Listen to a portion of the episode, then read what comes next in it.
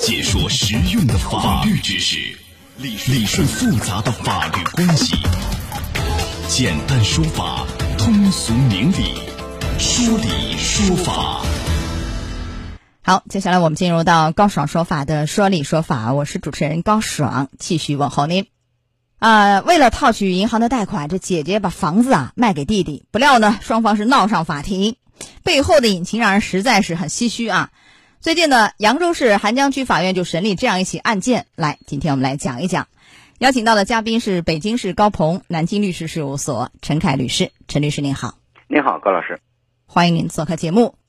呃，二零一零年下半年啊，这个莫女士和丈夫两个人呢商量赚钱的门路啊，就想了一个这个投资项目。然而呢，面对几十万的启动资金，这两个人就发愁了。之后呢，莫女士这夫妇想到一个办法，所以这个莫女士把这想法告诉弟弟阿雷以后，经不住姐姐的这个软磨硬泡啊，最终呢，这阿雷也答应配合姐姐办理过户。按照商量好的，这莫女士就把一套房子以买卖形式啊过户到阿磊夫妇名下，双方呢还约定说五年以后阿磊要归还房子。很快呢还签了一份叫房地产买卖契约，在相关部门呢也办理了房屋的过户手续，啊，贷款也是如期发放啊。这阿磊把三十五万的这个转账贷款啊转给姐姐，那这个钱呢，姐姐一家在使用和归还。然而呢，这莫女士没有信守承诺啊，最后出现逾期还款的情况啊。因为签的那个房屋贷款合同是阿磊，所以没按期还呢，阿磊的征信就出了问题。更为严重的是什么呢？阿磊由于已经有一次购房经历了，第二次过户一套房产，好，那第二套房子这个税率从百分之一啊变成百分之三，所以阿磊夫妻是悔不当初啊。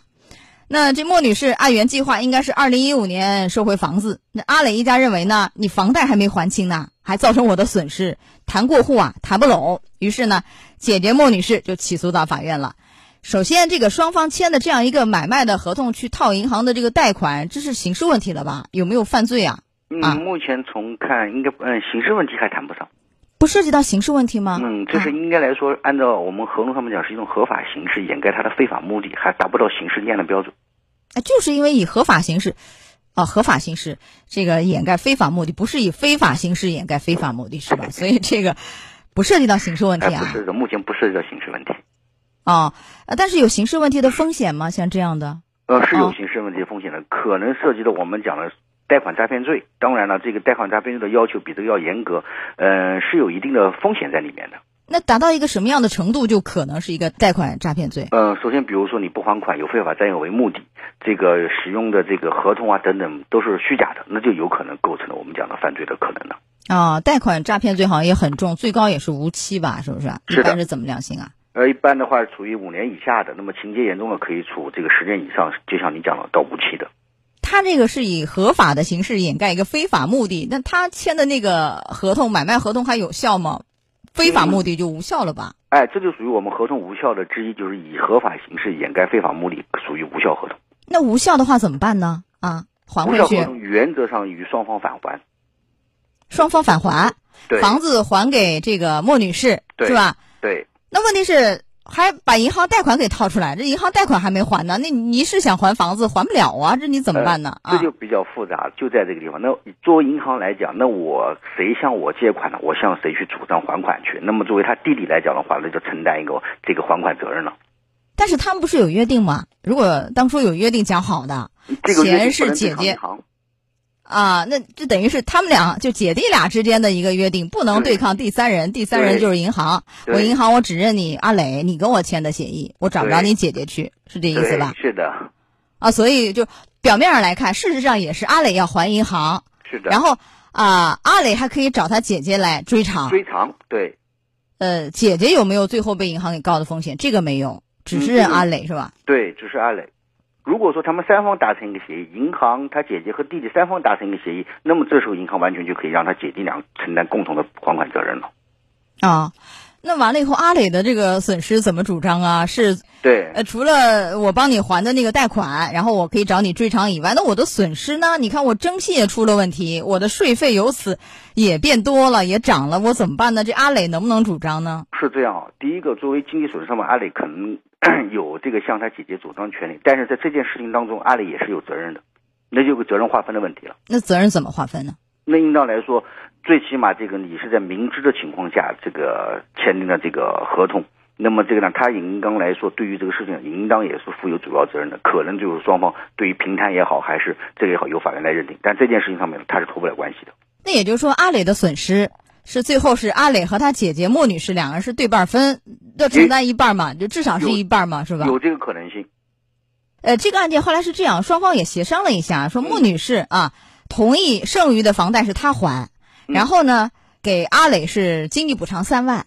嗯，哎，这样可以吗？只要协商就可以？可以，这应当来说已经达成达成和解了，双方。那如果达不成和解，法院一般会怎么判呢？如果达不成和解的话，有可能第一个这个合同要解除无效，你房屋该。归还谁归还谁？那该补偿的费用的话来讲，你该补偿补偿。如果阿磊造成损失，那么你也可以另案向他姐姐提提出提出一个起诉，然后由法院来承担双方的责任进行一个判决。嗯，那你说像征信这类问题没有办法找他姐姐，这找姐姐也解决不了，是不是啊？对，这个不是他姐姐能够解决的。对他要挂着五年不好的，要新的好的这个征信的替换掉那个原来的那个覆盖掉，是不是？对。所以啊，最终法院是判确认呢，这双方签订的房屋买卖合同啊无效，这房屋剩余贷款由莫女士负责还，贷款还清以后呢，房子是归莫女士所有，然后莫女士呢给这个阿磊啊经济补偿三万，这个案件是这样。来，我们讲一讲这个案件的一些提醒，我觉得很应该谈一谈。很多人有些歪想法，反正自己家人对不对？就帮个忙而已啊，就觉得是帮个忙啊。那阿磊现在后来是后悔了，这忙帮的，你看自己损失多大。对不对？所以，而且不仅仅是损失的问题，还有一个可能涉嫌违法甚至是犯罪。你提示一下，这个还是嗯小聪明犯大错吧？还是要增强一个契约意识，就是不能以这种欺骗的手段来骗取贷款，这是一个。第二个来讲的话，这个特别是家庭亲情之间也要遵守一个契约意识，依法的参加参与金融活动。嗯，不能违反合同的约定，更不能采用欺骗的手段去骗取贷款，是吧？要诚信的意识和行为啊。好，来到这儿结束我们的说理说法，也非常感谢陈凯律师。好，陈律师，再见。再见。高爽说法节目收听时间：首播 FM 九十三点七，江苏新闻广播，十五点十分到十六点；复播 AM 七零二，江苏新闻综合广播，二十二点三十到二十三点。想咨询法律问题和主持人高爽互动，请下载大蓝鲸 APP 到高爽的朋友圈。节目微信公众号“高爽说法”，网络收听方式：江苏广播网三 W 点 VOJS 点 CN。